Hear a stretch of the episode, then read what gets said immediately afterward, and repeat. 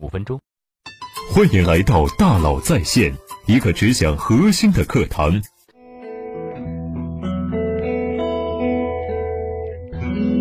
你好，欢迎来到大佬在线。前几天呢，我做了一期节目，条件概率在商业世界的应用。留言区有很多读者对三门问题表示了不是很理解。其实这个问题呢，在十点商学院里讲概率偏见时也提到过，同样在留言区引发了很多讨论。很多人给出了让我耳目一新的解法，也有很多人表示打死也不信。还有人说要出一万赌这道题错了。那么到底什么是三门问题呢？三门问题到底该如何去解呢？今天呢，我就把和学员们讨论的这个问题分享给大家，希望呢能给你一些启发。三门问题又被称之为蒙提霍尔问题，它源自一个美国的电视游戏节目。这个问题是这样的：参赛者会看见三扇。关闭了的门，其中一扇的后面呢有一辆汽车，选中后面有车的那扇门就可以赢得该汽车，而另外两扇门后面各自藏着一只山羊。当参赛者选定了一扇门，但未去开启它的时候，节目主持人开启了剩下两扇门中的其中一扇，露出了其中一只山羊。主持人这个时候就会问参赛者要不要换另一扇仍然关上的门。问题来了。换另一扇门是否会增加参赛者赢得汽车的几率呢？这不是一个假设的问题，这是一个真实的电视节目。好了，没有听过十点商学院的朋友呢，你可以加我的微信来获得十点商学院的内容。好，我们可以想一想，换还是不换呢？这个问题呢，引起了八十年代中期吉尼斯世界纪录的智商记录，智商是一百八十五的保持人蒙丽莲。福斯沙帆的关注，他在《大观》杂志发表了自己的答复：必须换，换的话中奖概率从三分之一提到了三分之二。没想到这个回答引起了轩然大波，人们寄来了数千封抱怨信，很多寄信人是科学老师或者是学者。一位来自佛罗里达大学的读者写道：“这个国家已经有够多的数学文盲了，我们不想再有个世界上智商最高的人来充数，真让人羞愧。”另外一个人写道：“我看你就是那只山羊。”美国陆军研究所的埃弗雷特·哈曼写道：“如果连博士都要出错，我看这个国家马上要陷入严重的麻烦了。”然而沙帆并没有错。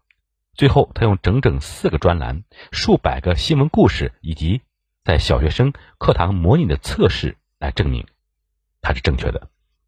哦，那真是太有趣了！实际上，我十分享受这些讨厌的来。他是这样说的。那些家伙，我真是爱死他们了。关于这个问题，最简单思考方法是：你第一次选中的概率是三分之一，另外两扇门加在一起是三分之二。现在主持人在另外两扇门中去除了一扇没有奖品的门，那么三分之二的概率就落到了剩下那扇门上。所以换获奖的概率从三分之一增加三分之二。如果你还不理解，二零零八年美国著名电影《决胜二十一点》里。主人公也对著名的三门问题做了回答。事实上，也是因为这部电影，三门问题才更广为人知。你可以在网上看看那段解释。如果你还是不理解，美国著名的科普电视节目《留言终结者》在二零一一年十一月也专门做了一次关于三门问题的实验。你可以不用推理，直接看实验结果。如果你还是不能理解，这两年在互联网上如日中天的可汗学院也对这个问题做了解释，你也可以看看。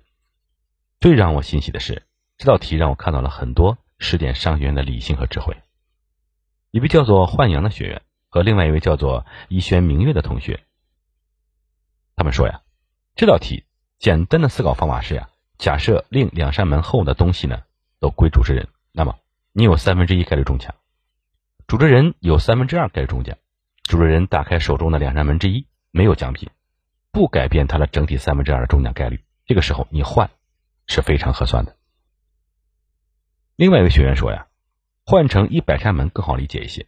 你打开一扇门，主持人打开剩下九十九扇门中的九十八扇都是空的，此时你换不换？这些都是非常独特、非常有效的思考问题的角度。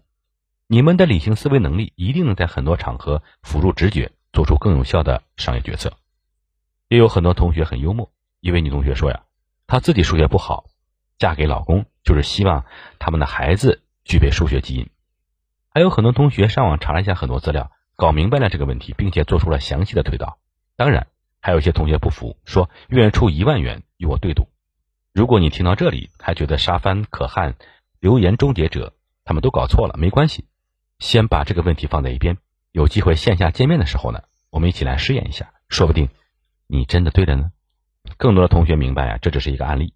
我们通过这个案例的理解，省电的直觉并不永远是可靠的。他们告诉自己，在商业世界里要懂得在必要的时候呢充电五分钟，理性两小时。好，感谢您的收听，咱们明天见。